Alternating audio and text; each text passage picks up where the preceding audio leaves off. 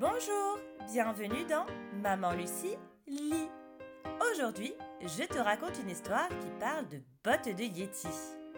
Je te souhaite une belle écoute. Regarde, mes nouvelles bottes Lucien baisse le nez, étonné. Au pied d'Anouk, il y a deux énormes machins couverts de poils. Difficile pour Lucien de ne pas rigoler. On dirait des bottes de Yeti. Anouk se vexe. Jaloux, je vais essayer de les porter dehors. Elle claque la porte avec fracas. Bon débarras.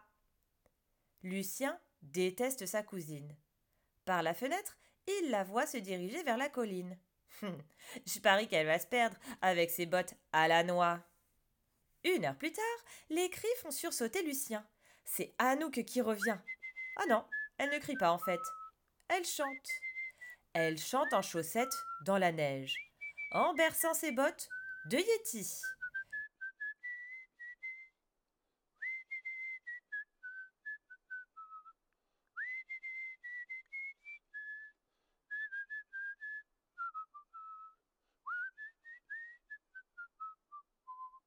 Puis elle se tait, une fois la porte franchie.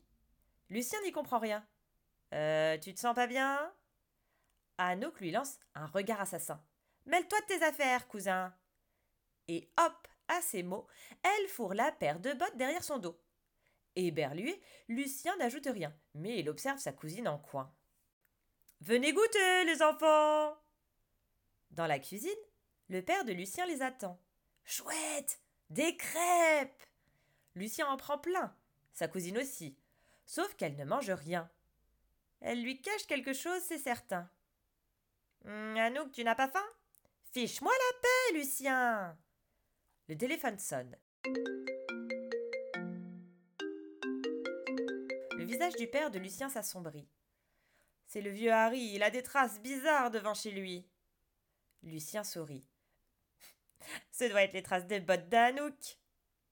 Non, elles sont énormes. Je vais voir. Dès que le père de Lucien est parti, Anouk saisit des morceaux de crêpes, file vers le salon et les fourre en douce dans ses bottes. Puis elle chuchote. Mangez, ça va vous réchauffer. Cette fois, Lucien la prend en flagrant délit. T'es givré, les bottes, ça mange pas, ça n'a pas froid. À cet instant, une main minuscule sort de la botte droite et deux oreilles blanches sortent de la botte gauche. Ce n'est pas possible. Des bébés Lucien les contemple, ébahi. Je croyais que ça n'existait pas. Anouk soupire. Ah, je le croyais aussi, mais ne dis rien à papa, hein. Ils étaient tout seuls et perdus. Et apparemment, ils avaient faim. Je garderai ton secret, rassure-toi. Les bébés grignotent leurs crêpes, goulûment. Ils sont vraiment adorables. Lucien leur tend son doigt. Il aimerait les prendre dans ses bras. Soudain, il repense au voisin.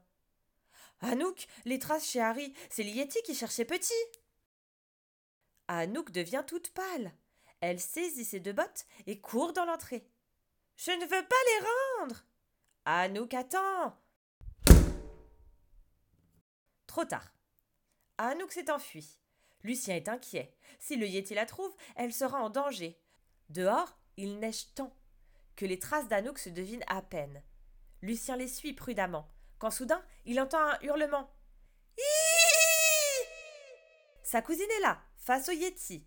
Lucien frémit. Vite Donne-lui ses petits Paralysé par la peur, Anouk reste immobile. Que faire Lucien se précipite sur un des petits et le tire de sa botte. Mais le bébé se met à pleurer. Anouk bondit aussitôt. Non, il faut le laisser bien au chaud. Doucement, Anouk replace le bébé et tend les deux bottes au Yeti.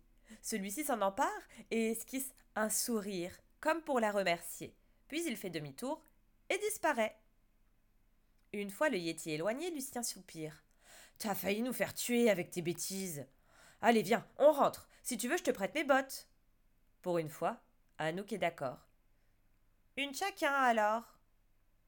De retour à la maison, il file sur le canapé, comme si de rien n'était. Papa pousse la porte. On a perdu les traces. La neige avait tout recouvert. Je me demande tout de même d'où elle pouvait venir. Anouk rougit, et Lucien s'écrie Mystère et poil de Yeti. Merci d'avoir écouté mon histoire dans Maman Lucilie. À très bientôt pour de nouvelles aventures.